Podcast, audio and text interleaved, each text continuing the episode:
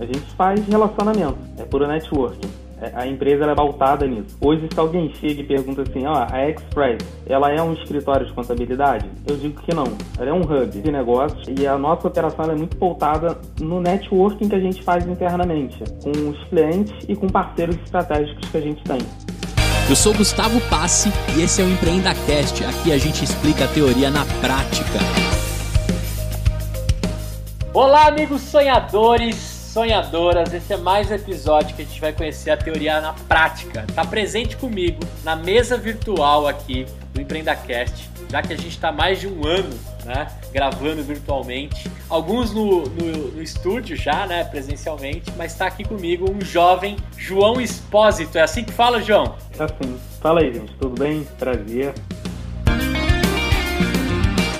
Direto do Rio de Janeiro, 40 graus? Pois é, direto aqui do calorão da cidade. Do calorão cidade da cidade. maravilhosa. É. Muito bem. Cara, eu recebi é, um contato e, e, me chamou a atenção. Né? A chamada é assim: jovem de 27 anos transforma o escritório de contabilidade do pai em uma startup do faturamento de 3 milhões em 2020. Eu quero saber né, de você, se fosse em 144 caracteres, como é que você resume o que a Express faz e como é que chegou aos 3 milhões de faturamento em 2020, só para a galera da, da contabilidade, das, das exatas se situarem do que vai rolar nesse episódio. Cara, Gustavo, assim, é, o que, que a gente faz lá no fundo? A gente faz relacionamento, é puro networking. É, a empresa ela é basicamente é pautada nisso. Hoje, se alguém chega e pergunta assim, ó, a Express, ela é um escritório de contabilidade? Eu digo que não. Ela é um hub. É um hub de negócios e a, e a nossa operação é muito pautada no networking que a gente faz internamente, com os clientes e com parceiros estratégicos que a gente tem. Entendi.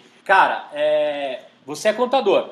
Começou a carreira como contador. E Contador e economista. Contador e economista. E o primeiro trampo foi no escritório do pai ou você deu uma rodada aí pelo mundo? Digo assim no sentido de, de trazer coisa de fora ou veio coisa de fora mesmo você estando dentro, né? Vamos lá, é, eu dei uma rodada. Meu pai, ele é, ele é italiano e aí por, por, cara, assim, por questão de criação, ele não, ele é muito rígido. Então ele nem aceitava que trabalhasse no negócio. Ele queria mais mesmo era que fosse estudar e fazer outras coisas da vida. E só que eu nunca, assim, é, eu nunca fui muito de estudar, vou ser bem sincero. Eu era aquele jovem rebelde. E aí, e sempre quis ter minha independência. Então, logo cedo, eu comecei a trabalhar com com que fosse, com que eu tinha oportunidade. Então, já trabalhei em marcenaria, já trabalhei como ajudante de pedreiro. E aí depois consegui pagar um curso de é, conserto de hardware, né, de computador. E aí fui trabalhar com manutenção de micros. Depois eu tive a oportunidade de comprar um conversor.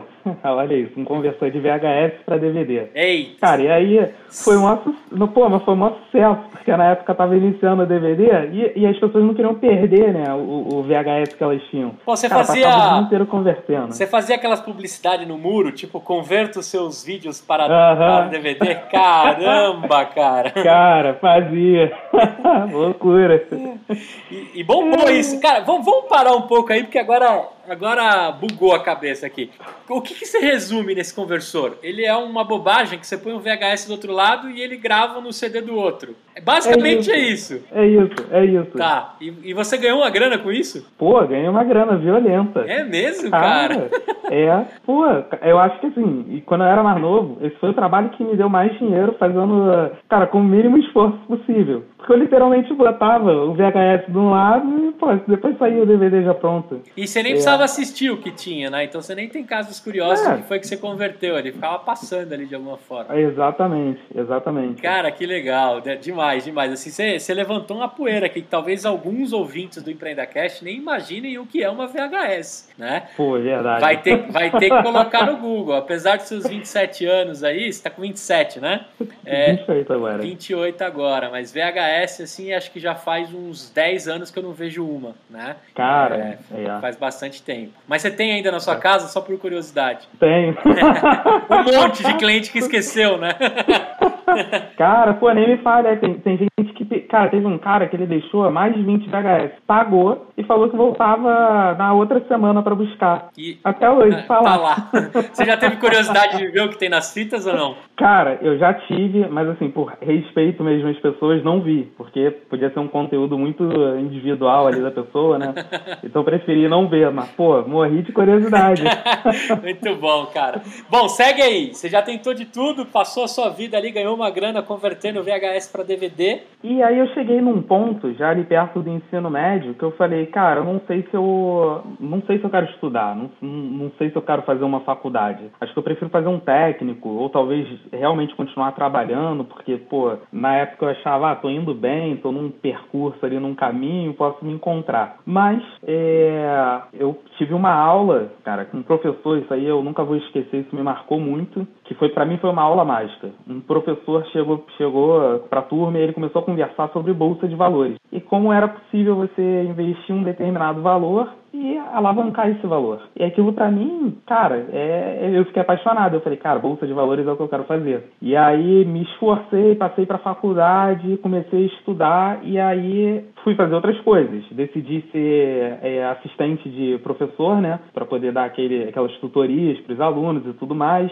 Consegui um trabalho é, numa auditoria, então eu ajudava fazendo auditoria, que não estava muito correlacionado com a minha área de economia, mas era um caminho ali para mim. Uhum. É, Yeah. E aí fui trabalhar em escritório de contabilidade e tive a oportunidade, assim, durante as férias. Aí meu pai me fez o convite para trabalhar. Aí ele falou: Ó, oh, por que, que tu não dá uma ajudada aqui? É férias, coisa e tal, acho que tá correlacionado com a tua carreira. Aí eu falei: Bom, show, show de bola. Então nas férias eu ajudava ele, mas era uma coisa assim, muito rasa. É, ele também, assim, para poder me dar um senso, ele não me colocou para fazer nenhuma tarefa que era realmente da minha carreira. Então, assim, fiquei lá no almoxarifado. Mas fiquei feliz no almoxarifado. É fazia trabalho de rua e coisa e tal. Mas assim, é, é, é foi, foi muito importante. Hoje, olhando para trás, eu vejo o quanto isso, na verdade, é extremamente construtivo. Você conhecer o pilar do, do teu negócio é muito importante. Então eu sinto que talvez lá no fundo ele tivesse com essa preocupação. É, bem como a preocupação de que eu entendesse como é que funcionavam outros negócios, uhum. como é a relação empregado e por aí vai. É, mais pro final da faculdade eu já tinha concluído meu técnico, que aí no meio da faculdade eu falei, cara, cara, eu vou fazer o técnico de contabilidade. Eu trabalhei no escritório e eu tive uma visão diferente de como a coisa funcionava em relação ao que meu pai me passava. E aí eu comecei a ver um potencial na área. É, aí, aí trabalhei nesse escritório, depois fui trabalhar numa empresa que tinha ações na bolsa, e aí trabalhava no setor financeiro deles mesmo, uhum. é, relação com o investidor. E um belo dia chega meu pai em casa e fala: cansei do escritório, não quero mais, vou acabar com ele. E aí, cara, porra, aquilo me veio na cabeça, meu Deus do céu, porra, vai acabar com o negócio. E aí eu falei, pai, pô, tu vai acabar com o negócio por quê? Aí ele falou, ah, não tem mais saco, lidar com cliente é difícil, lidar com sócio, porra, é complicado. Ele falou, cara, não tem mais saco nenhum de fazer o que eu tô fazendo. E aí eu falei para ele, eu falei, pai, então eu faço, eu compro o teu negócio. E aí ele falou, ah, pô, tu não vai ter dinheiro para isso. Ah.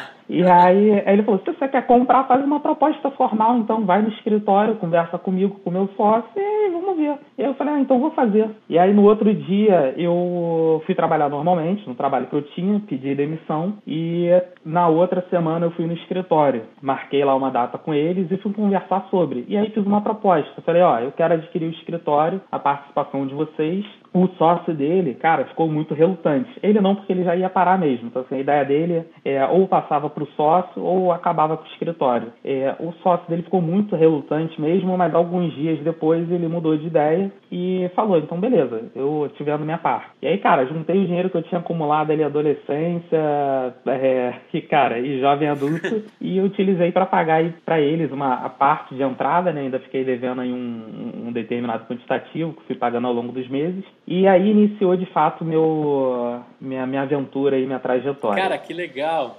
E, e, e naquele momento ali, né, eu, eu, queria trazer um pouquinho da relação pai e filho, que deve ser foda, né? Tipo assim, pô, você, você é o mais novo, mais velho, do meio? Sou o mais, mais novo. novo. Meu caçula tentando comprar o meu negócio. né? Como é que, como é que faz para deixar, primeiro, essa reunião séria, né? É, queria que você contasse um pouquinho. Segundo, como é que o sócio, né, na hora que fala assim, pô, vai, o João vai vir aí e, e ele vai fazer uma proposta pra gente, né? E, e eu não sei o que, que, ele vai trazer, porque você não contou pro seu pai, né? Não tinha como dar um spoiler em casa, Sim. né? Como é que foi isso, cara? Para deixar a reunião séria e para os caras entenderem que a parada era cara, é isso mesmo, eu vou pegar essa parada e vou, vou transformar. Como é que foi isso? Então, foi um pouco difícil. Em relação ao meu pai, não foi tão difícil, porque ele sempre foi uma pessoa muito séria e fechada. Então, assim, o que você falava, ele levava a sério. Para ele, era o que realmente estava sendo dito. Já o sócio dele era muito brincalhão. Então, ele, num primeiro momento, quando eu falei, ele achou que fosse brincadeira. Ele achou que o cunho da conversa fosse outra, ou fosse para tentar alguma outra coisa. E aí eu tive que trazer para a realidade, tive que ser um, um, um pouco mais assertivo e talvez até um pouco grosseiro na forma é. de falar, mas é, tive que bater o pé junto e falar, não, olha só, é sério, eu quero adquirir a empresa, eu quero que, você, que vocês me digam, ó, vale tanto, ah, a gente topa vender por tanto, né, como é que isso ia se dar? E aí eles não tinham ideia de é. valor, então é, eu fiz uma proposta com base no faturamento, e aí, porra, hoje em dia eu não faço isso por mais nada, de jeito, de jeito nenhum. Hoje em dia já sei que existem métodos e tudo mais, mas na época, assim, leigo, eu fui direto no, no faturamento, né? Então, sentamos na mesa e botamos lá quanto que a empresa estava faturando por mês e qual era o histórico do passado dela dos últimos 12 meses, para a gente entender, ah, é, no caso foi algo mais ou menos assim, ela faturava uns 80 mil e veio caindo e estava em cerca de 60 mil. Então, eu peguei aqueles 60 mil é, e usei múltiplos, né? Então, tem um múltiplo de mercado que ele é utilizado, inclusive, até hoje por escritórios uhum. de contabilidade, que é você pegar teu faturamento e multiplicar por 10. e aí você sabe sabe quanto que o teu negócio está valendo ou deveria estar valendo. Multiplica por 10. Isso. E aí multiplica por 10 e você tem mais ou menos o valor uhum. do negócio. Mas isso é furado, porque o negócio ele pode ter dívida, ele pô, é, é, pode estar devendo Deus e o mundo, ter dívida de tributo. Passivo jurídico não tá levando também. em consideração isso. Exatamente. Passivo trabalhista. Uhum. uma série de fatores para serem analisados, né? É, e aí eu peguei aquele valor e falei, ó, só que vocês estão perdendo a receita constantemente. Eu falei, então vamos fazer o seguinte, seguinte, vamos fechar isso aqui em 30% do valor. E aí toparam, é, e, e, aí sim, aí eu iniciei minha, minha trajetória. Só que, cara, e que não foi lá mil maravilhas.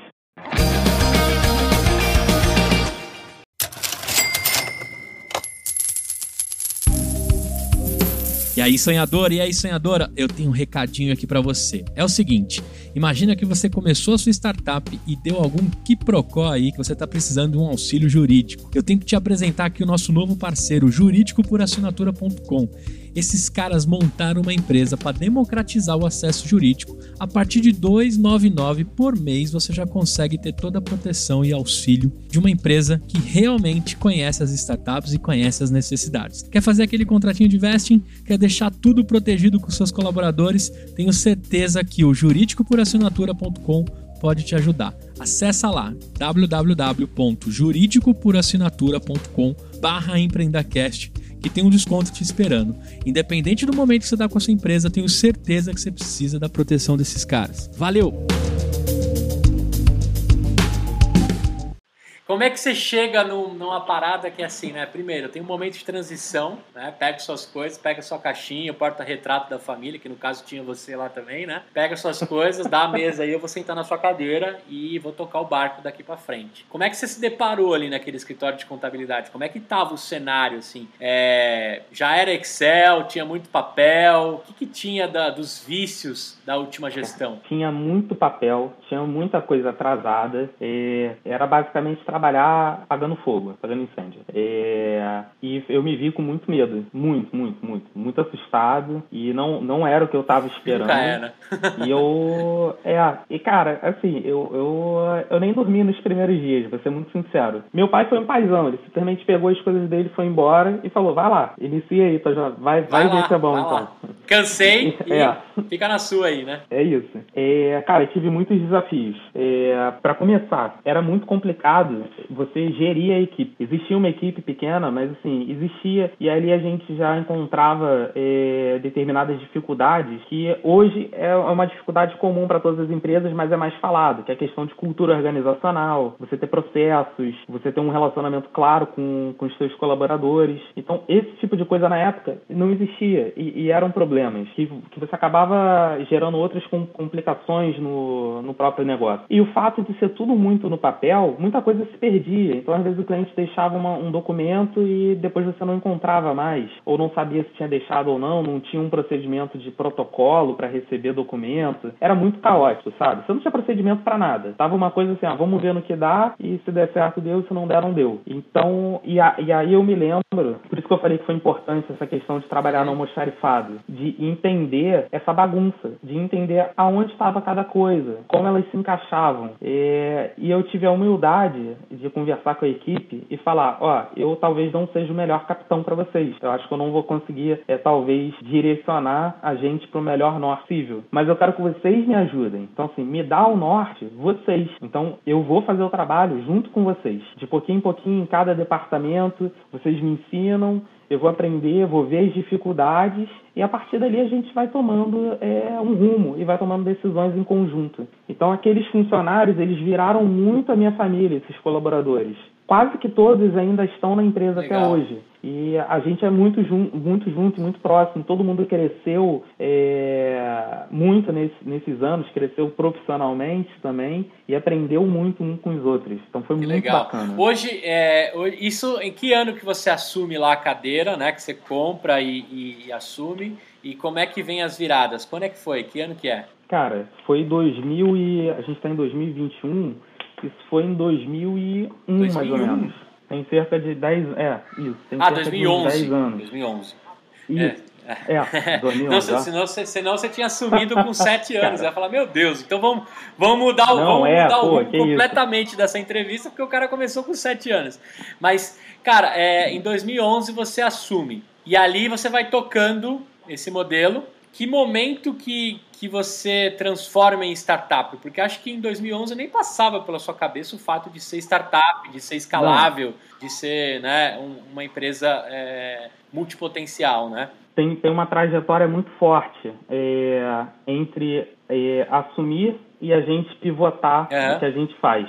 Então, o que, que aconteceu nesse meio tempo? É, foi feito todo um, todo um procedimento. Então, primeiro a gente mapeou os nossos processos para deixar eles claros, a gente saber que, que a gente iria fazer, como a gente iria fazer. Eu passei a treinar a equipe, então a partir dali surgiram vários treinamentos que se tornaram também fontes de receita, porque aqueles treinamentos não eram só interessantes para o escritório, mas para pessoas externas também que queriam se profissionalizar. E, e, isso já foi uma experiência muito legal. Hoje em dia a gente tem uma universidade corporativa que é muito bacana e é um, e é um diferencial. O colaborador ele fica feliz. Ele, a, a gente assim não pede experiência da pessoa. Isso é uma coisa que hoje em dia é, eu escuto isso muito dos clientes. Eles falam assim: ah, pô, porque é difícil funcionário trabalhar direito, é difícil funcionário fazer um bom serviço, mas eu não escuto ninguém falando assim: ah, eu vou treinar meu funcionário, eu vou treinar minha mão de obra. Então, eu acho, eu acho um, certo absurdo às vezes. E, e aí e eu me comprometi a isso. Eu falei: eu vou treinar minha mão de obra. Eu vou treinar do jeito que eu quero. E, aí eles, e eu sei que eles vão sair bem. E não só se saíam bem, como eles agradeciam muito, porque depois conseguiam oportunidades de emprego Legal. melhor. Você virou, você virou a Vila Belmiro Mas, ali dos eles... talentos, né? Exatamente. E eles tinham o, o, carinho de não sair por sair. Então, assim, eles avisavam antes, eles falavam, ó, eu consegui uma oportunidade melhor, foi graças ao treinamento, à profissionalização, então tô te avisando com antecedência para você conseguir é, conseguir recrutar uma nova pessoa, treinar, eu poder ensinar e depois eu sair. Então, a nossa relação sempre foi muito boa. Esses problemas que é, geralmente você escuta muito de empresários sobre funcionários, eu dificilmente tive. Tive um caso ou outro isolado, mas essa proximidade, esse escutar, conversar, sempre me proporcionou uhum. bons momentos. E então a gente passa por essa fase de processos, é, alinhamento de equipe, e aí eu passei por uma terceira fase, que, cara, assim, tem gente que acha que era bobeira, mas eu faria, não vou captar mais nenhum cliente, não quero clientes novos. E aí a equipe ficou maluca, falou, cara, como assim você não quer mais... E aí, como é que a gente vai fazer? Porque a gente ainda estava numa fase de perder cliente. E aí eu falei, é porque não, não é a questão, não é entrar cliente, a gente tem que entender o que, que o nosso cliente quer. A gente passou aqui um bom tempo falando o que, que a gente quer, como a gente vai fazer, mas o que, que o nosso cliente quer? Uhum. A gente não sabe. Eu falei, então vamos escutar nosso cliente. É, então, acabei com o comercial, não tinha mais entrada de cliente, e a gente passou a pesquisar com esses clientes o que, que eles queriam. Então, a gente foi identificando que o cliente ele queria um contato próximo do contador, ele queria entender melhor o que, que ele poderia fazer com o negócio dele, entender os números dele, porque você entrega um balancete para o cliente, ele não sabe o que, que é, ele não sabe interpretar. E não tem problema nenhum, foi para isso que ele contratou o contador, é o que ele espera. Sim, ele quer sim. orientação, sabe? Ele, ele quer uma pessoa que ajude ele no, no norte dele. E a partir do momento que a gente entendeu isso, a gente começou a ver a nossa curva virar. A gente parou de perder clientes, começou a ganhar. E os clientes começaram a indicar. E falavam, ó, oh, é muito bacana, porque lá você conta com um profissional que está do teu lado. Ele está te acompanhando de verdade. E aí a gente mudou de marca, que é essa que está aqui atrás. A gente adotou essa nova marca e, e aí a gente decidiu se reposicionar no mercado como, como uma assessoria mais próxima do cliente. E aí a gente foi crescendo, crescendo, crescendo, e há cinco anos atrás é, tinham muitos clientes que saíam de um mesmo contador. E aí me veio uma ideia na cabeça. É foi do nada. Eu falei assim, cara, eu vou falar com esse contador, porque daqui a pouco ele está sem cliente. E, e eu estava me sentindo mal com isso. Era uma contadora, na verdade. Eu falei, vou falar com ela, porque daqui a pouco ela está sem cliente. E, cara, e, e, eu me preocupo com isso. Eu acho que o negócio não é só pra gente. Gerar abundância, né? Não riqueza. Com, Exatamente. A gente tem que estar preocupado com o entorno, com todas as pessoas envolvidas. Eu falei, por que, que essa pessoa não pode estar envolvida no projeto também? E aí eu fui conversar com ela e fiz uma proposta. Eu falei, é...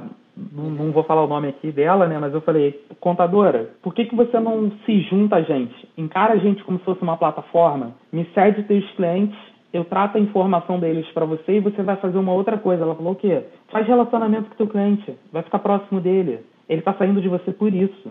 Tão simples quanto isso. E aí ela pensou bastante e aí algumas semanas depois ela entrou em contato e falou: "Olha só, pensei muito, acho que você tem razão. Eu conversei com alguns colegas e eles falam a mesma coisa, eles falam: "Cara, eu perco cliente por falta de relacionamento, mas eu não consigo fazer relacionamento porque eu estou focado aqui no meu operacional, estou apagando incêndio". Então, isso começou a matutar uma ideia na minha cabeça eu comecei a pensar, cara, se ela está com esse problema, conversou com colegas, eles estão com os mesmos problemas, e era o problema que meu pai. Que fez tinha, ele desistir, né? Ele fez cara, ele desistir. Isso é, uma, é, eu falei, cara, isso é uma dor de mercado, é aí que eu vou atuar. E aí a gente lançou o nosso modelo de associação de outros escritórios de contabilidade que até o presente momento a gente vinha fazendo com bastante cautela, até mesmo para a gente aprender também como esse modelo se daria. Então a gente começou a associar escritórios e com o passar do tempo a gente foi escrevendo isso, ou seja, a gente foi criando um contrato de parceria, a gente foi criando é, métodos para serem implantados no cliente, treinamento para que ele estivesse qualificado a ponto de dar realmente um atendimento consultivo para o cliente dele e criamos todo um arcabouço que a gente, que, cara, assim, a gente começou uns cinco anos atrás, mas, mas terminou quase agora só, para você ter uma ideia. É um know-how que foi difícil a gente é, adquirir, aprender e operacionalizar. Foi muito complicado. E graças à tecnologia que veio vindo nesse período, enquanto a gente desenvolvia esse novo modelo, é, tornou mais fácil fazer todo esse processo e foi aonde a gente pivotou para ser uma account tech. E aí a gente mudou de marca de novo. E aí eu falei, cara, agora a gente é uma account tech. A gente é uma uhum. startup na área de contabilidade. E por quê? Porque lá no fundo a gente é uma plataforma. O escritório ele diz, ó, oh, eu quero ser teu cliente. Eu quero me conectar a você. Uhum. Como se fosse uma XP Investimentos, que chega para o agente autônomo e fala, agente autônomo, vira XP, se conecta na nossa plataforma. É basicamente isso. Então, os escritórios se conectam na nossa plataforma, passam a focar apenas no atendimento ao cliente. A gente fica com parte da receita dele para cobrir o custo operacional, investir em marketing, comercial, é, novos serviços. Então, assim, a gente turbina um escritório de contabilidade tradicional. A gente tira ele lá da época das cavernas, bota ele numa época 4.0 e possibilita que ele atue com outros serviços, serviços de consultoria, de terceirização financeira, uma assessoria contábil mais consultiva e é, que ele possa ter novas fontes de receita e, aumentando o, o, é, o espaço dele ali no mercado. Né? Então, assim, a gente ajuda ele a se divulgar, a gente ajuda com uma equipe comercial interna para ele continuar crescendo E aí esse empresário ele vai para um outro nível. Ele, ele, ele, é, ele passa a se sentir valorizado. E isso foi muito incrível. A gente fez uma parceria tem cerca de um ano. E aí a gente estava avaliando ela. Né, um escritório aqui do Rio, é, do Jorge.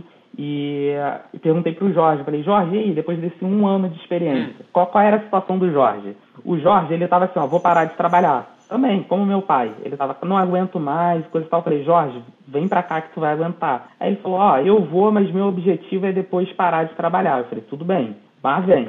Ele veio, conectou o escritório dele na nossa plataforma. E aí, cara, outro dia a gente estava conversando e ele falou assim, João, essa foi a melhor coisa que eu fiz.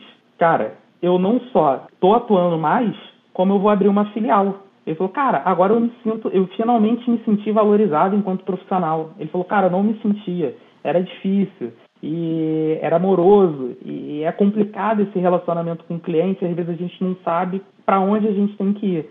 E aí ele passou a conseguir é, atingir em cheio onde ele tinha que atingir ele junto ao cliente dele, onde ele tinha que ser mais consultivo.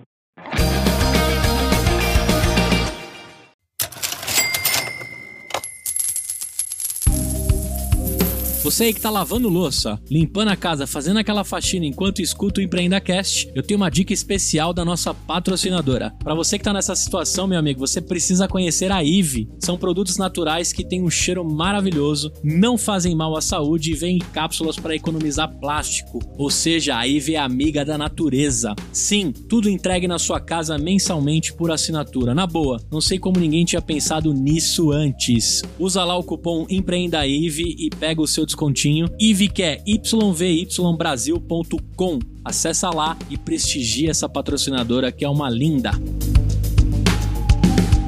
Então hoje o seu modelo de negócio não é ter o, por exemplo, a voz e conteúdo que é a minha empresa, não é contratar a Express como minha contadora, e sim algum escritório que tem o selo Express de contabilidade. Seria mais ou menos isso? E seria mais ou menos isso. A gente aceita, por exemplo, você poderia chegar e falar assim, ó, oh, eu quero ser teu cliente. A gente vai te colocar para dentro. Tem todo um procedimento já para isso. Só que a gente vai te repassar para algum parceiro nosso ah, que vai fazer o relacionamento com você. Como se você colocasse os agentes da XP, né, exemplo lá, para fazer o relacionamento comigo. Cuidar qual a melhor opção para dentro da, da tributação da minha empresa, né? Estou em forte crescimento, qual a melhor decisão, qual a dificuldade que eu tenho, né? E, e, o cara agir mais consultivo e menos operacional, você fica com toda a parte operacional. Teoricamente, então, é, praticamente, então, você, você fatura uma fatia dentro do que cada consultor cuida de um cliente, dentro da sua plataforma. Então a Mariazinha, Exatamente. o Jorge, o Pedro e todos os outros contadores e contadoras passam a ter um selo. É como se eu terceirizasse também assim, vamos pensar, né? Em vez de eu montar um escritório e contratar a minha secretária, a minha galera da Folha, etc., é como se eu tivesse isso dentro de um grande pool que você já tem tudo padronizado e ágil, certo?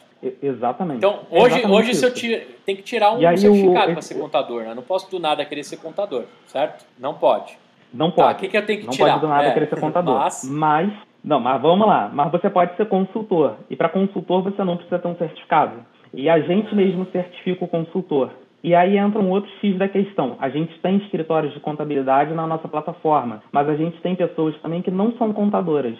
Aí você vai falar assim, caraca, mas um cara não é contador e atende uma empresa? Atende. A responsabilidade Entendi. técnica é nossa. É, eu, enquanto contador, estou lá assinando os balanços. Mas esse, esse cara em específico, é, ele não precisa ser contador que faz relacionamento com o cliente. Sabe por quê? Você, você uhum. Gustavo, vamos lá, vamos pegar você com a tua empresa. Você não quer escutar é, burocracia. Uhum. Você quer escutar solução. Você quer escutar uma coisa prática, que esteja no teu dia a dia. Você não quer chegar e, ó, oh, pô, o valuation da tua empresa deu tanto e, pô, você precisa fazer um, um tem que ver um market share aí para você se crescer no mercado, alguma coisa do tipo. Você não quer escutar esses termos, você quer uma coisa que está palpável no teu dia a dia. Você quer entender o que, que você pode fazer, você quer entender se a tua empresa é, ela tem um canal melhor de venda, vamos supor, com anúncios de podcast ou os anúncios que você faz no YouTube. Qual é o melhor para você? No que, que você tem que focar? É isso que você quer entender. E, e a gente se propõe a pegar esses dados e te entregar de mãos e te dizer, ó, é isso você não precisa se preocupar tentando interpretar esses dados. A gente está te dizendo que é isso. E ó, o melhor caminho é esse. Você olha, a minha, você olha a minha saúde isso. operacional e a é minha saúde financeira também, para poder me ajudar com as ações. E, então, a gente pode dizer que qualquer Exatamente. tipo de consultor Sebrae, por exemplo, poderia ser um consultor Express, porque o consultor Sebrae ajuda o cara dentro do, do modelo de negócio dele, de captação, distribuição, né? A gente tem esse modelo aí meio que, né? Acho que o Sebrae usa um, um, exemplo clássico, porque o Sebrae é conhecido é, nacionalmente, né? E acho que todo mundo que já montou uma empresa, a primeira coisa que o cara precisa é abrir o CNPJ e falar com o contador. A segunda é consultar um, é, procurar um consultor Sebrae. Né? Quem não fez esse caminho e pediu ajuda para um amigo, é, recomendo que você converse com o consultor Sebrae, que pelo menos ele tem um mapa da sua região e etc. Eu estou entendendo que você trouxe isso dentro da roupa do contador, que já é o meu primeiro contato, porque sempre o consultor da Sebrae, ou o mentor, ou qualquer outro caso, foi o segundo cara que eu procurei. O primeiro sempre é, mano, vou abrir um CNPJ, preciso de um contador. Qual a melhor forma de tributar, para não ser bitributado, o que eu vou vender é proibido ou não é, né? Se eu posso vender com esse KNAI ou que não, né? É, é, esse tipo de coisa é sempre o Exatamente. contador que faz ali. E sempre parecia um papo chato. Na verdade, eu vou ser sincero para você, cara, é chato pra caramba falar sobre isso, né? Eu acabei de abrir a voz conteúdo, mas eu tenho empresa desde os 18 anos, que eu era PJ no formato de, de prestação de serviço de programação. O famoso body shop aí, que os caras pagavam no formato PJ. Não tinha nada disso daí de MEI, né? Você é um MEI, que é um analista de sistema MEI, sei lá como é que eles criaram isso aí depois para frente, né? Mas eu lembro que era o seguinte, eu falava pro cara assim, velho, é, eu só emito uma nota por mês, uma mesma empresa. Na verdade, é o regime de, de pagamento que ele tem como PJ. Eu não quero saber qual que eu tenho que emitir, cara. Me ajuda aí, velho. Como é que eu faço para todo mês emitir uma nota que seria o meu salário em formato de PJ. E na época eu tinha até um contador que era muito ligeiro. Ele falou, cara, fica tranquilo, inclusive eu vou fazer um preço diferente para você. Né? Como você é um cara que só emite uma nota, não vai ter funcionário, não vai ter nada, eu vou ter um modelo aqui personalizado para você. E eu me senti acolhido, eu fiquei com esse cara por mais de 10 anos, cara. Nem lembro como é que eu encontrei esse contador. Né? E ele já fazia Pô, isso. Só que você sabe que quando a gente tomava um café e conversava, ele falava assim, porra, Gustavo, você não quer me arrumar mais uns caras igual você, velho? Você não me dá trabalho, mano. Entendeu? Você não me dá trabalho, cara. Você me manda uma notinha por mês, eu cobro, a gente troca uma ideia, você ainda ajuda no escritório de contabilidade, porque aí eu ajudei ele a colocar o software de, de atendimento, para não ser aquela bagunça, né? De, de, de abre o chamado, manda um e-mail para mim que uma hora eu, eu resolvo, né? Que era o João. Era sempre o João que resolvia, nunca aparecia o Pedro nem a Maria, né? E aí eu lembro que eu trocava essa ideia com ele. Agora você falando, cara, faz total sentido, porque o contador chega uma hora, velho, que, pô, contrato de abertura de empresa, contrato social, né? É, é, meio que você passa aquele contrato, muda algumas coisinhas e, e, e, você tem que ir direto do que o cara precisa, porque ali são as decisões né, mais importantes que o cara vai ter dali para frente, né? E, e, se o negócio dele pivota, isso é uma coisa que eu ia te perguntar, assim. A gente está vivendo tanto esse mundo VUCA que, por exemplo, a Voz de Conteúdo nasceu como uma produtora de áudio de podcast. Hoje eu tenho ranço que alguém me chama de produtor, porque eu sou uma incubadora de conteúdo, eu faço outras paradas, né? Ou seja, se eu for lá no meu contrato social, eu não me encontro mais, tá ligado? Como é que você faz isso? Porque eu acho que o que mais acontece agora é a empresa pivotando, além de você que se pivotou, né? Constantemente. E aí é, a gente já, tá, já tem isso na nossa veia. Por quê? A gente está próximo do empresário, está sempre conversando com ele, então a gente já sabe, então a gente se antecipa essas situações. No escritório tradicional, como é que ia acontecer? Você pivotou e aí quando você não. lembrasse, você falasse assim, caraca, putz, cara, tem a parte, tem a parte Vai fiscal, tem a parte tributária, a parte legal, caraca, eu tenho que ver. É, e aí, pô, e aí entra naquela situação, ah, caraca, não tem tempo de ir até o contador, não tem tempo de falar com ele, eu tenho que parar para falar. Só que com a gente isso não ia acontecer, porque a gente está próximo de você, então a gente entendeu que você estava caminhando para isso, e a gente já se antecipa é, te orientando a respeito dessas mudanças que você quer fazer. Então seria uma transição muito mais tranquila. Você não teria essa dor de cabeça, você nem se preocuparia com isso, porque Entendi. já estaria sendo visto. E aí você falou um ponto muito interessante, que é do que é a coisa ali do contador. Geralmente você escolhe um contador, entra em contato e aí nos primeiros contatos ele vai te atender super bem, ele é super parceiro. E aí depois nos próximos contatos ele já não quer mais atender tanto, começa a falar, ó, oh, fala com fulano aqui que ele vai te ajudar. Ó, oh, fala com ciclano aqui que ele vai resolver esse seu problema. Mas na maioria das vezes, aquele cliente ele acaba falando só com a pessoa do departamento pessoal que é que acaba tendo mais é, latência no negócio. É o que ele enxerga mais, porque recebe a folha de pagamento, tem alguma coisa para ver, então ele acaba sentindo mais. E aí, às vezes, o cliente tem uma dúvida fiscal, contábil, e acaba perguntando para aquela pessoa, aquela pessoa fica sem saco, aí não responde, esquece, deixa para lá.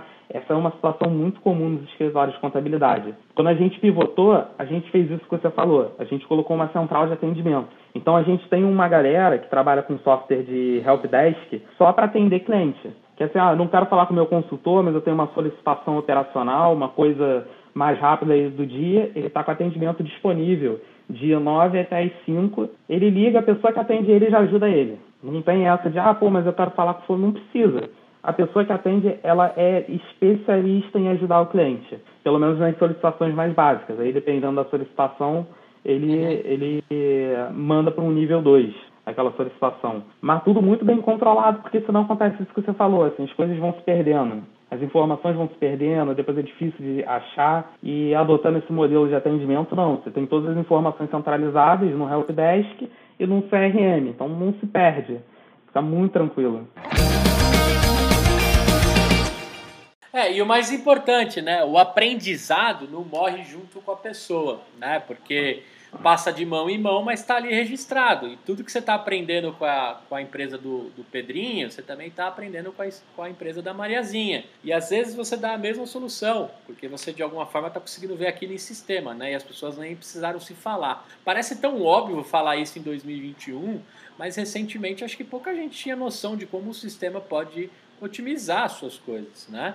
É, eu nem lembro e, e, e, não conheci, mas assim, eu cheguei a emitir nota com, com papel. Eu lembro que parte do que o contador me mandou foi dois blocão, 50 notas fiscais cada um, com papel é, é, extrato, né? O, esqueci o nome do papel que replica. É, o grafite, papel grafite lá, é, o papel Cara, grafite. também não lembro o nome não, mas aí você escrevia tá na falando. nota e ali isso, você dava isso, nota para pessoa e se errasse a nota você cruzava, um negócio muito, muito arcaico assim, mas eu tô falando de, de 10 anos para trás, né? Eu tô com 33, tô falando uns 10 anos atrás, Isso. quase 15, né? E depois veio a nota fiscal eletrônica, né, algumas facilidades. Hoje a gente tem aí, por exemplo, uma manicure, uma babá ou qualquer outra profissão que consegue abrir um microempreendedor, né, de repente com poucos cliques ter a sua, a sua empresa de pé.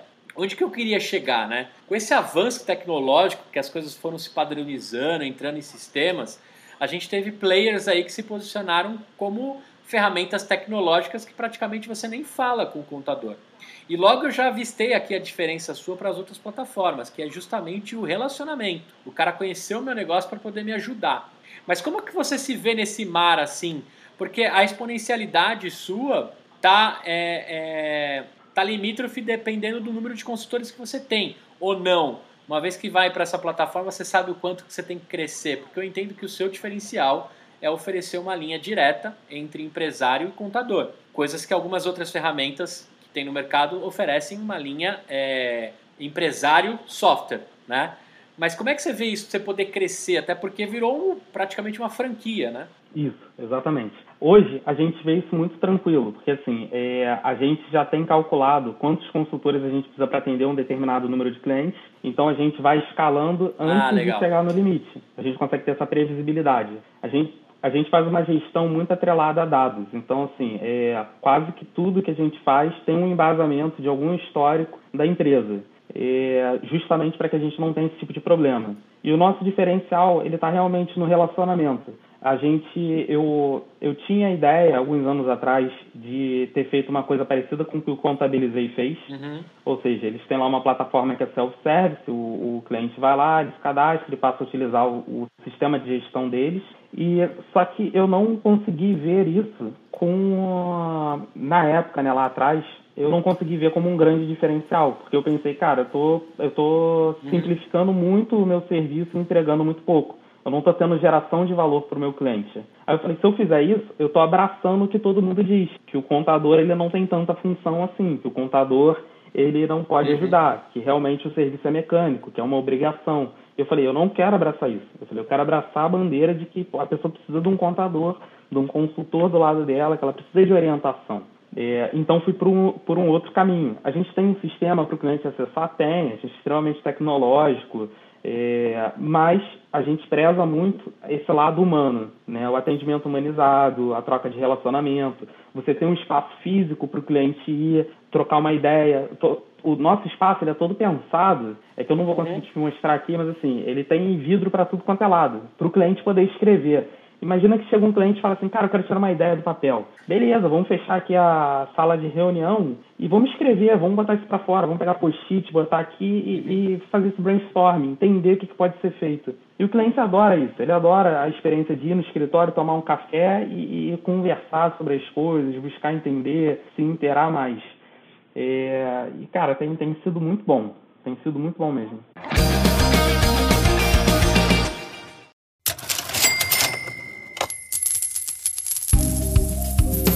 Oiê, gente, tudo bem? Aqui é a Vitória Hirata da Bluefields Aceleradora e eu tô passando para dar um recado bem importante para vocês. Eu sei que eu tô interrompendo aí um episódio sensacional do Empreenda Cash, então prometo que eu vou ser breve, tá? A Blue está com as inscrições abertas para o nosso programa Biodigital Startups com a Novo Nordisk. Então, se você possui startup na fase de estruturação, tração ou escala, você não pode perder a chance de fazer aí conexão com essa big empresa de farma, né? A Novo Nordisk tem quase 100 anos, gente, 98 aí de mercado, é líder global em saúde e a maior produtora de insulina do mundo. Só isso, tá? Caso você esteja aí se perguntando o que é Biodigital, Vitória, pelo amor de Deus, que negócio é esse? São esses novos hábitos ligados à saúde, né, que geram desdobramentos no setor de alimentos e no de também. Então, se você é uma health tech, uma agtech, inditech ou foodtech, precisa participar, tá? Mas lembrando que, assim, as startups de qualquer segmento são mais que bem-vindas no nosso meio, né? Nosso coração é grande. As inscrições do Biodigital Startups vão até o dia 31 de julho, marca aí na agenda, mas as vagas são limitadas, né? Porque afinal o programa é gratuito para as startups selecionadas, então você tem que correr. Mas é isso, gente. Bom episódio para vocês, bom podcast e até a próxima.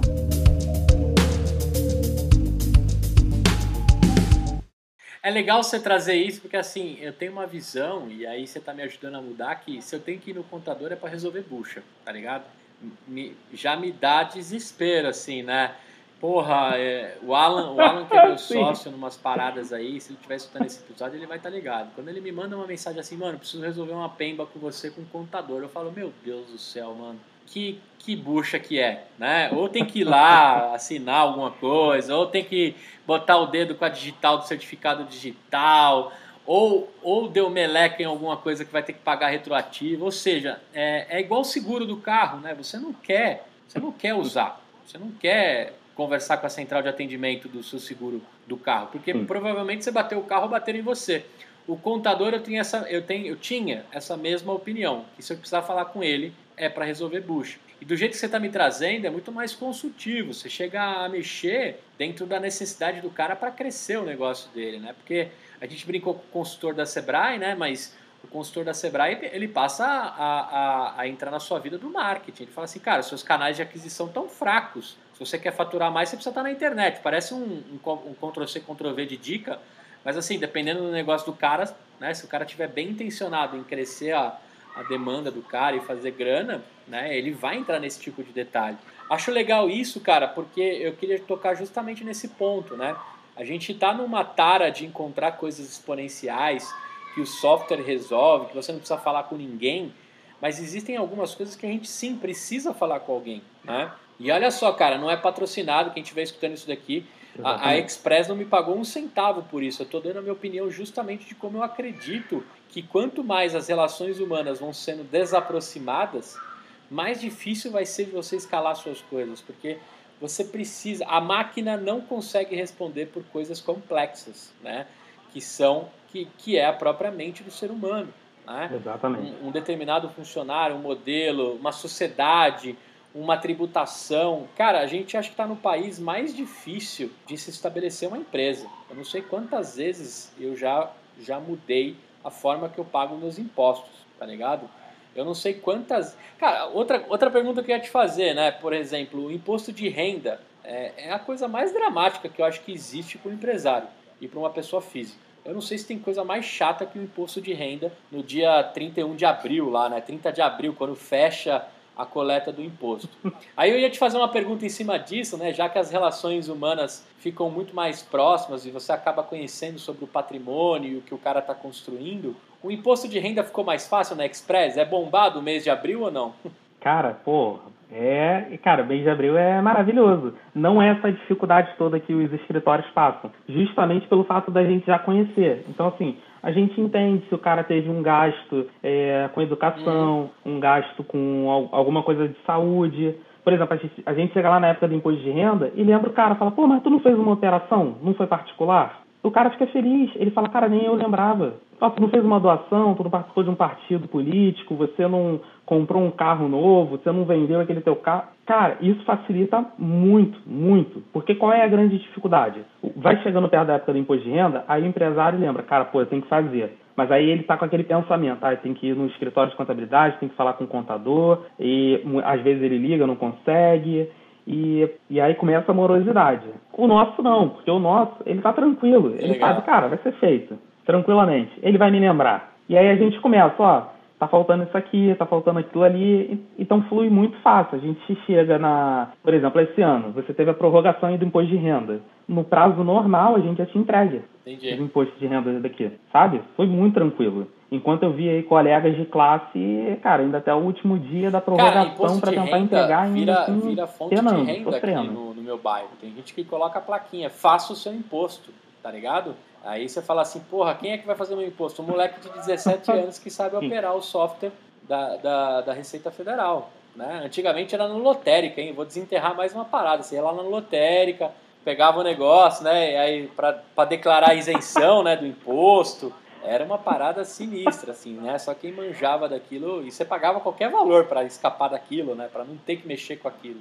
Sim, e a gente está querendo fazer uma coisa bem legal. Assim, a gente está preparando uma solução, é, possivelmente não vai ser para 2022. Deve funcionar a partir de 2023. E os, qual é o, o cerne do software? É que a pessoa com celular, ela vai, tira a foto da documentação dela, encaminha para a gente, a gente deve processar essas informações em até 48 horas e retorna com o imposto de renda feito. Totalmente de graça. E aí Legal. entra o pulo do gato é, o cliente que tiver valor a restituir, ele pode solicitar a restituição dele antecipada. E aí a gente ganha um spread entre, a, entre ele se restituir no presente até de fato ele receber a restituição pelo governo. Então a gente está querendo fazer isso, trazer essa inovação, que aí assim, é de graça é. para quem quiser. E para aquele que tem que ter alguma restituição que quiser adiantar, a gente ganha uma, um, um, um fizinho.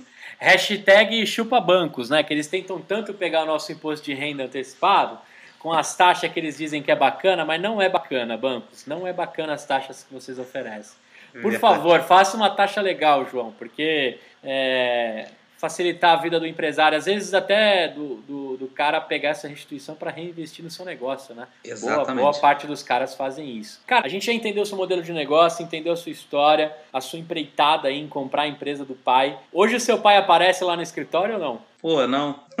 não. Cara, ele nunca, ele nunca mais voltou no escritório, não. Ele acompanha, ele virou super fã. Ele, pô, faz uma baita de uma propaganda, mas não retornou mais. Eu tô com uma surpresa para fazer para ele, porque assim, desde que a gente começou, a gente tá lá naquele mesmo local. Então, assim, eu fui fazendo várias obras, aumentando o local, a gente não tem mais para onde ir. E aí, cara, consegui uma baita de uma oportunidade e consegui adquirir um, um andar inteiro no centro do Rio. Então a gente vai levar a empresa para lá e aí eu tô preparando uma festa de inauguração e vou convidar ele. Legal. Que ele visse aonde a gente chegou, né? Depois de tanto tempo. É, a gente tem que tomar cuidado como a gente vai publicar isso daqui para dar tempo e não dar spoilers, senão você me avisa, pra, porque de repente você vai publicar nas suas redes e ele vai ficar sabendo, né? É... Verdade. É, mas legal saber disso, eu te perguntei justamente, né? Porque queria saber um pouco dos números, cara. Como é que é o tamanho dessa empresa? Foram 3 milhões em 2020, mas como é que a gente entende aí de consultores associados com o selo? Quanto está de faturamento? Como é que está crescendo isso? Eu queria que você falasse um pouco dos próximos passos aí da Express. Tá, vamos lá. A gente está, a gente hoje tem cerca de oito unidades. A gente deve fechar o ano com 15 unidades mais ou menos. Ou seja, contadores associados a gente. A gente está com 50 funcionários e a gente pretende ainda chegar a 80 funcionários até o final do ano, talvez até 100. Legal. É, e a gente está com uma projeção de faturamento até o final do ano em algo em torno mais ou menos de 7 a 8 milhões. Que legal, vai dobrar A o tamanho. gente- é, exatamente. A gente tem crescido assim bem rápido, tem feito muito sentido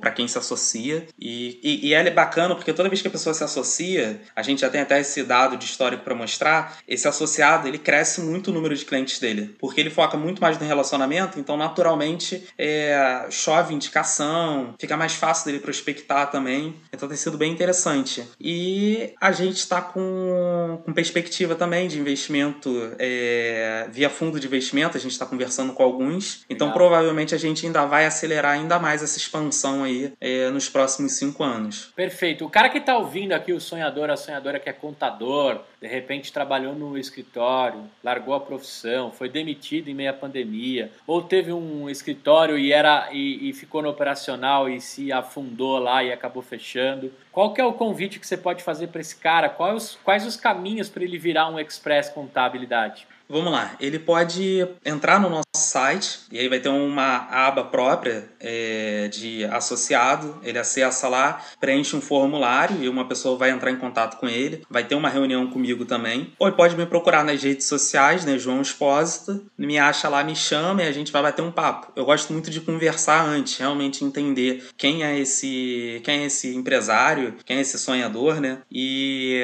uh, o, o, o, o que, que ele quer para a vida dele. Assim, eu, eu sou muito mais alinhado a valores, propriamente dito, do que a números. Então eu gosto muito dessa parte de relacionamento, de entender a pessoa, entender as perspectivas dela, para que a gente possa sonhar junto. Legal.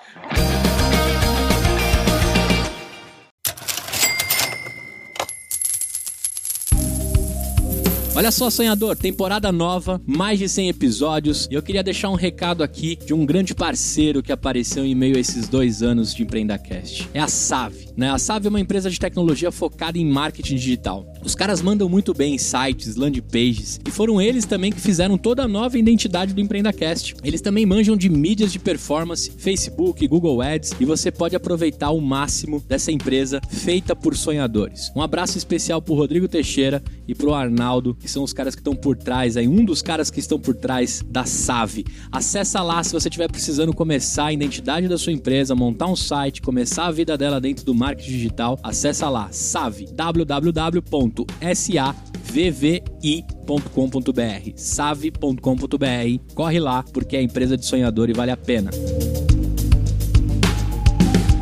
Muito bom, cara. Quero agradecer você pelo papo, é, mas eu não vou deixar você embora, né? Mesmo com seus 27 anos e muito legal. Parabéns por ter encarado uma empresa ali, né? Antes dos 20 até, né? Você ter feito uma proposta, ter sentado naquela sala, mesmo com o sócio brincalhão lá, mostrar que olha o que você ia construir, né? Acho que esse sócio também deve ser um super fã do trabalho que você faz hoje. Às vezes ele deve falar assim, pô, se eu não tivesse vendido, talvez eu tava no lugar dele. Mas não, na verdade você não ia estar no lugar dele não, porque eu acho que você não ia ter a ideia né, de virar de ponta cabeça, ou talvez hoje pode virar um associado, né, da Express, de repente, esse sócio, né, até brinquei, seu pai pode voltar a, a ser contador, se ele quiser, né. É, cara, eu queria saber o seguinte, a gente tem aqui um bloco no EmpreendaCast que é, cara, qual foi aquela parada que deu ruim, deu ruim demais, aquela derrota, aquele fracasso que você não saiu do outro lado, você aprendeu só, né? E, e qual foi o outro que você conseguiu tirar do limão uma limonada, né? Então eu queria que você me contasse um que você, cara, aqui foi onde eu aprendi e foi ruim pra caramba.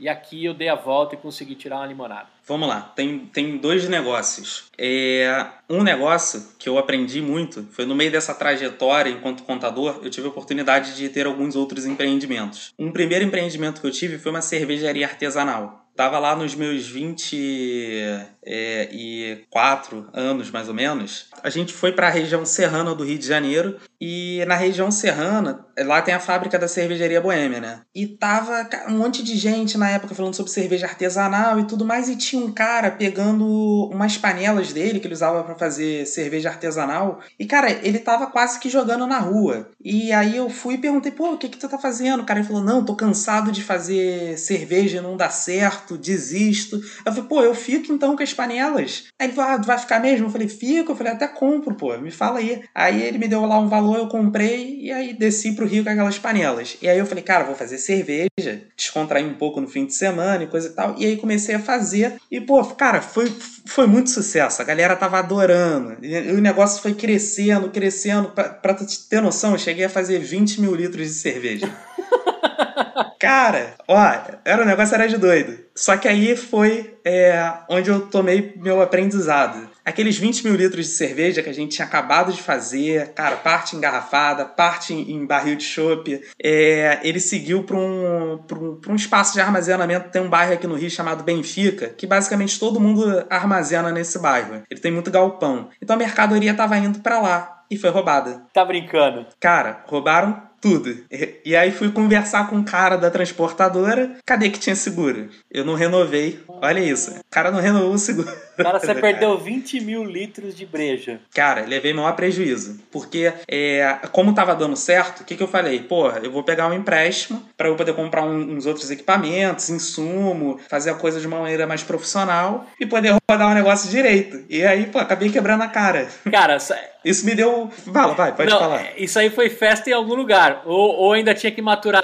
Tinha que maturar, né? Não, não, não, já tava pronta para consumo, pô. Cara, foi festa em algum lugar com certeza. Pessoas foram muito felizes. e você tomou uma bucha, você sabe dizer o tamanho dessa bucha ou não? Cara, pô, mais de 50 mil. Caraca. Não, total, cara, total deve ter dado próximo de 100 mil. 100 mil reais porque você não renovou o seguro da carga da sua cerveja. Você já tinha mapa, já cara, tinha tudo da sua cerveja? Já, tudo, tudo. Tá, e, cara, tava fazendo sucesso. Mas nessa empreitada eu aprendi algumas coisas. Tem que ter muito planejamento do que se faz. Você não pode trabalhar é, totalmente alavancado, não é saudável. Porque, por exemplo, num caso desse, fiquei com um empréstimo, ainda fiquei com prejuízo das mercadorias. Você tem que estar muito atento a essas questões de quem é a empresa que está fazendo o transporte, realmente tem seguro, é uma empresa confiável. E, e, você tem que ter um, um sempre um plano B. Porque porque, por exemplo, no meu caso, se fosse minha atividade principal, cara, perdi toda, toda a minha mercadoria. E aí, o que, que eu entrego pros clientes? Caramba, e tinha. Passei uma baita de uma vergonha. E tinha bar esperando os seus barris de chopp. Sim. Caramba, sim. cara. Foi que triste, loucura. Foi triste. E típico assim, né? A gente sabe, aqui em São Paulo tem uma grande, uma grande incidência de roubo de cargas, né? Mas acho que no Rio de Janeiro é campeão, né? De, de roubo de cargas, é. de, de caminhões e etc. E vou te falar, o cara que você deparou quando ele abriu o baú e falou: Ah, tá de brincadeira que eu roubei roubei dois tanques, né? Que eu roubei dois tanques de cerveja, né? Acho que com certeza, com certeza isso é piada com os caras até hoje, né? Uma pena a gente tá. Com certeza. A gente tá contando o seu lado do aprendizado, mas pro, pro, pro ladrão marginal que fez essa sacanagem, é, com certeza virou pelo menos uma história ali, né? Dentro do que os caras fizeram. Mas é, acho, isso, acho legal você contar isso, cara, porque assim, é, eu venho contando para muitos sonhadores aqui que eu só consegui dar certo, cara. Assim, nem sei se vai dar certo também a voz de conteúdo, mas eu também tô pronto para qualquer situação. Mas a partir do momento que eu me planejei, cara, eu achava achava que dava para pular o planejamento, sabe? A gente tem essa falsa sensação Sim. de achar que dá para pular o planejamento, que a gente vai pedir empréstimo para um monte de gente e é a melhor ideia do mundo, né? A gente tem essa dificuldade de entender que, cara, é um passo de cada vez, uma coisinha de cada vez. É isso. Né? A gente sai com aquela euforia, né? Eu tava cometendo esse erro agora mesmo, né? Eu tô montando um estúdio super bacana no bar do meu irmão. E, cara, se você for montar qualquer coisa, fazer reforma, nunca acaba. Sempre vai ter algo para gastar. E só, e só sai, só sai, só sai, só sai. Se você não espera vir a receita, a chance de você dar aquele, aquela baixada né, é altíssima. Então fica aqui pra galera esse ponto né, do, do, do, planejamento, cara. Você que é um cara economista dos números, né? Ali você contou com um pouco da sorte, claro, teve, teve aí o, o, o aprendizado. E eu queria saber o seguinte: depois disso você ainda mexeu com cerveja ou você largou isso pra sempre? Parei até de beber. Parou até. Parou. foi, foi, foi, foi traumático, traumático mesmo. Como é que chama? Pô, Qual demais, que é a marca cara. da cerveja? Não era com o Boto Gear, não, né, cara? N não, não era não, pô, a história é, dele, coitado. Bota... Foi a... era a cervejaria Tucano. Tucano. É... Cara, se procurar na internet ainda deve ter alguma é, coisa. Vou procurar. E, pô, o pessoal se amarrava. Era uma Red Laje. Era que muito legal, bom, legal. Muito. Eu falei do Boto porque o Boto é mega talentoso, né, cara? Só que ele teve que fechar um dos bares aí, eu acho que fechou tudo, não sei. Mas ele, para mim, é uma referência fechou, do fechou cara que, que fazia cervejas fodas fodas, assim, era o Boto. É, cara, ali no Boto, me parece que teve um. Foi um rolo entre os sócios, né? E aí parece que houve um desentendimento entre eles, ia perder a essência do cara, e ele não, não, que, não queria, é. né? Até porque, pô, é uma baita do mestre cervejeiro, é, não quis e aí acabou acabando com É, eu lembro desse post dele, a gente até comentou aqui, me lembrou das épocas do Beercast, né? Que eu, que eu gravava e o Boto sempre foi um sonho ter ele como pauta. Qualquer dia eu vou encontrar ele como empreendedor aí, ele contar a história dele. É. Acho que é legal, é, sendo fracasso ou é, desentendimento, que ele conte isso para ensinar a galera. Se tiver contato dele, me ajuda aí. Eu tô atrás de você, viu, Boto? Falamos aqui rapidamente de você. É, e eu tenho uma garrafa dele, da cerveja que ele fez pro filho dele, né? Que, é, que foi, um, foi um clássico. Pô, maneiro. Cara, agora me conta aquela que você tirou a limonada agora. Essa que é, que é aquela que dá orgulho. Pode puxar lá de dentro. Me fala aí como é que você saiu do outro lado, cara. Vamos lá. É... Eu tenho um outro negócio que é chamado Easy Aligner. E como é que surgiu essa, essa empresa? Foi um pouco antes da pandemia. A minha esposa, ela falou assim: pô, amor, eu queria é, alinhar meus dentes, mas eu não queria usar aquele aparelho que tem um, um. que é de metal, porque aquilo é horrível. Ela falou: pô, eu queria usar uma coisa mais prática. Eu falei: tá, mas, mas, pô, não existe. Ela falou, não, existe sim. Eu falei, ué, o quê? Ela, existe Invisalign. Aí eu falei, Invisalign? O que, que é isso? Aí ela falou, ah, é um, é um moldezinho plástico que você bota no dente, ele vai ajustando o teu dente. Eu achei mágico na época. Eu falei, cara, maneiro. E na contabilidade, eu tenho um cliente que ele é considerado um dos maiores dentistas do Brasil, que é o Marco Antônio Guedes. E aí, é, conversei com ele, ele falou, não, eu trabalho com Invisalign, pede pra ela vir aqui, vou fazer a preço de custo. Ela foi lá, é, na clínica dele, ficou maravilhada, porque, cara, a, lembra aquele molde que tu botava no uhum. dentista para fazer? É. Pô, aquilo era horrível, né? Aquela massa Gosto na de boca. gesso, né? é, tu acredita que ele fez isso só com um scanner? Um scanner de boca, ele bota assim, o negócio vai é, se materializando na tela da TV. Negócio é. incrível, incrível. E aí, na, na hora ali, já mostrava como é que o dente ia ficar. Cara, pô, ela ficou maravilhada, né? E aí, é... e aí na hora dele falar o valor do preço de custo, Cara, quase 10 mil reais. E aí eu falei, que isso? Que loucura, cara. O negócio. pô, que isso, isso é preço de custo, pô. É, e aí fui conversar com ele, falei, pô, Marco, não tem uma maneira de fazer isso diferente, não tem uma solução mais, mais barata? Ele falou, cara, infelizmente não tem. É, é essa é a solução que existe hoje. Isso é feito fora do Brasil, aí isso vem para cá. E aí eu fui e falei para ele, cara, mas tem que ter uma maneira de fazer, porque se alguém lá fora faz, tem que ter uma maneira de fazer aqui. Ele ficou pensando nisso também e ele comprou a ideia junto comigo. E aí ele me chamou um dia e falou, cara, vamos tentar fazer isso aqui no Brasil? Aí eu falei, porra, beleza, vamos tentar fazer então. E aí a gente trouxe equipamento lá de fora, é, o filho dele foi estudar, é, que o filho dele também é dentista, né? Foi estudar como é que funcionava isso, então foi lá para fora do Brasil, voltou e a gente aplicou esse conhecimento aqui. Então a gente fez um mega laboratório só para poder fazer esses moldes. Então a gente tem umas clínicas que são clínicas do futuro, fica dentro de shopping, o negócio parece uma loja da Apple. As pessoas vão lá, fazem escaneamento, bota o alinhador e aí, cara, em seis meses o dente está alinhado já, uhum. mais ou menos. E mas da onde é que eu tirei a limonada daí?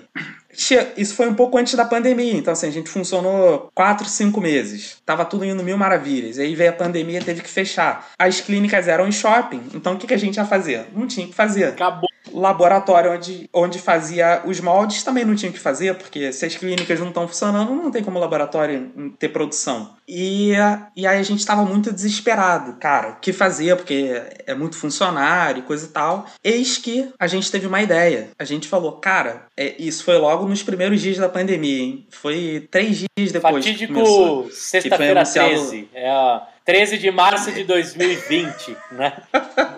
É, é. Aí, cara, é a gente falou assim, porra, vamos virar o laboratório, vamos fazer EPI. Mas não vamos fazer qualquer EPI, não. Vamos fazer um EPI, porra, especial, com o conhecimento que a gente tem de prática. Cara, pra você ter uma noção, a gente chegou a patentear os itens, eles são patenteados. Foi o maior diferencial. E aí, cara, voou de receita. A gente vendeu muito, muito, muito. Mas vocês começaram sucesso. a vender o quê? Face então, Shield? Então, é... O que foi que começou a vender? Face Shield, mas ele era, ele, assim, era um Face Shield próprio. Na verdade, a gente vendia haste, só que a gente desenvolveu a haste de uma maneira que ela era era multifuncionalidade. Você conseguia até colocar uma lâmpada nela se você quisesse. Por quê? O dentista e o médico, ele tem muita necessidade disso. Às vezes está no procedimento cirúrgico, uma coisa, ele não quer ficar mexendo toda hora. Então ele tinha vários aparatos que Inspetor bugiganga no, no, é... no, no, negócio.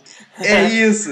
é... Exatamente. A roupa, qual, qual, é a grande dificuldade? Uma pessoa utilizava aquelas roupas é, para se proteger, mas você tinha que botar uma em cima, você tinha que botar uma outra aqui na cabeça, uma balaclava, tinha que colocar é, alguma coisa aqui na para proteger o, a perna. A gente criou um macacão que ele inclusive prendia aqui assim no, no dedo. o cara só colocava de uma vez só. Ele entrava dentro do macacão, puxava ele para cima, já vinha puxando o capuz e descia junto. Ele estava totalmente blindado é, e com um custo muito baixo. Então fez muito sucesso. E, e foi daí que eu tirei uma limonada. Aprender a pivotar o negócio. Nem sempre aquilo que você quer manter de negócio vai funcionar. E você tem que ter sangue para pivotar e entender que não. É, é momento. Aquele não era o melhor que momento para o meu negócio. Mas podia ser para um negócio diferente. Mas agora diferente. te perguntando, voltando as pessoas aos shoppings e as coisas, você tem condições de continuar corrigindo os dentes das pessoas ou vocês já tiraram isso de, de cogitação? Não, a gente tirou isso de cogitação. A gente, é... inclusive a gente ainda não fechou as clínicas, mas vamos fechar dentro dos próximos meses, porque a gente conseguiu fazer um modelo de negócio muito mais interessante. Porque o dentista começou a procurar a gente. Então a gente viu que a gente podia é, ter um espaço dentro de cada clínica. É isso aí. Um é um hub também. Nosso. Então a gente vai começar. Exatamente. Então a gente vai começar a crescer dessa maneira, pegando ali um consultório que está ocioso no, no, no, consultório do dentista e oferecendo as nossas que legal, soluções. Cara. A gente saiu aqui de conversor de VHS para DVD para contador, né? Cervejeiro e, e, corretivo de dente, né? De, de, de aparelho é, invisível de correção dentária que virou, virou EPI, cara. Que legal, você é multiempreendedor, né? A, a Roberta, agradecer a Roberta Santo que fez a ponte entre nós, falou, cara, você vai adorar o João. E, Rô, adorei de verdade, né? Não, não queria desligar com você de jeito nenhum aqui e, e fiquei surpre surpreso com, com o multiempreendedor que você é. Isso é legal também, João, a galera entender, né? O quanto você deposita de ovos nas mesmas cestas, né? É, você tem o seu principal negócio, a gente sabe que você está vestido aí de express, você atende, você faz as reuniões com os próximos contadores, isso é muito importante, você preza pelo relacionamento humano, inclusive conversar com o dono é um diferencial para eu tomar a decisão de, de ter o seu selo, né? E você é, sabe distribuir bem as cestas, né? Dentro do dinheiro que você vai ganhando, até porque é, de tanto que a gente falava de mundo VUCA, mundo VUCA, mundo VUCA, né? Uma hora chegou o mundo VUCA aí para a gente se, se adaptar rapidamente, todo mundo, não só quem era empresário, né? Nos últimos um ano e, e três meses aí, todo mundo teve que é, é rebolar, né? No estilo bem brasileiro para sair do outro lado. Que bom que a gente está num país que a gente tem que rebolar desde que a gente nasce, né? Então então, é, eu acho verdade. que qualquer negócio que dá certo nesse país pode dar em qualquer lugar do mundo, de verdade. Se, se os gringos soubessem que, que testar os seus, seus, seus negócios aqui é o melhor laboratório, né? Não há pandemia que nos assuste, assim, a galera sai do outro lado mesmo de verdade. Então, obrigado por, por, por compartilhar isso e também mostrar como dividir as cestas, né? Uma vez que a gente já entendeu aí que conforme você foi lucrando com o seu, seu empreendimento principal, você foi depositando os ovos em outros também, isso é muito importante. E também usando a mente né, do empreendedor que pensa no formato de hub, de, de exponencialidade, de replicação de processos né, e distribuição dentro do seu mercado. Cara, é, eu queria saber o seguinte: qual, é, qual site, as redes, como é que o pessoal te encontra? Vamos lá, www.expressctb, C de casa, T de tatu, B de bola.com.br e nas redes sociais, arroba expressctb e aí você consegue achar também. Cara, Gustavo, queria te agradecer, foi muito bom o papo. É, e eu fico muito feliz de contribuir aí com os sonhadores, aumentando o sonho deles, fazendo com que talvez seja mais palpável chegar longe, porque é lá no fundo. E tem, tem que sonhar mesmo, tem que sonhar muito, tem que sonhar grande e, e, e, tem que aproveitar esse aprendizado. Porque, cara, isso eu achei muito bacana aqui do, do podcast. É muito aprendizado. Toda hora, em cada episódio, é um aprendizado diferente. E dá para as pessoas tirarem muito proveito bom, cara, disso. Muito bom. Obrigado, cara, obrigado você, mesmo. a Express, portas abertas. A próxima empreitada aí pra gente falar da, da empresa de EPI junto com o seu sócio dentista, galera. Né? Vamos mostrar aí como é que uma boa pivotada pode virar uma boa limonada. Cara, obrigado de verdade, um beijo imenso pra sua família, proteja-se aí, né? E espero aí que, que, a gente se reencontre quando esse mundo reabrir. Quando você estiver em São Paulo, tem um convite para você conhecer o nosso estúdio, né? Tem gente que vai estar acompanhando a gente aqui no YouTube, então eu tenho um recado, né? Se você está escutando pelo Spotify, quer ter um contato, quer conhecer o rosto aí do João e as boas gargalhadas que ele deu aqui, super à vontade, contando da, da carga de cerveja que tomou um rumo muito melhor aí para alguém que, que conseguiu receber essa cerveja, né? É, ainda mais de graça, mas na mão grande, né? Mas é, é, você pode acompanhar a gente no YouTube. A gente tem aí um convite para você, sonhadores e sonhadoras diárias. Então lá no nosso canal do YouTube já tem gravações feitas no estúdio, feitas remotamente. Você vai poder acompanhar nosso conteúdo. Eu quero conversar muito mais com vocês. João, deixa aí é, um abraço para todos do Rio. Eu tenho sócios do Rio também. É, os sócios cariocas são os melhores é, que pode existir, né? Eu sei que você tem um carinho aqui por São Paulo, pelo nosso clima. Então, daqui a pouco você tá falando bolacha em vez de biscoito. Tô brincando. Até o próximo, tchau. Boa. Obrigadão, gente.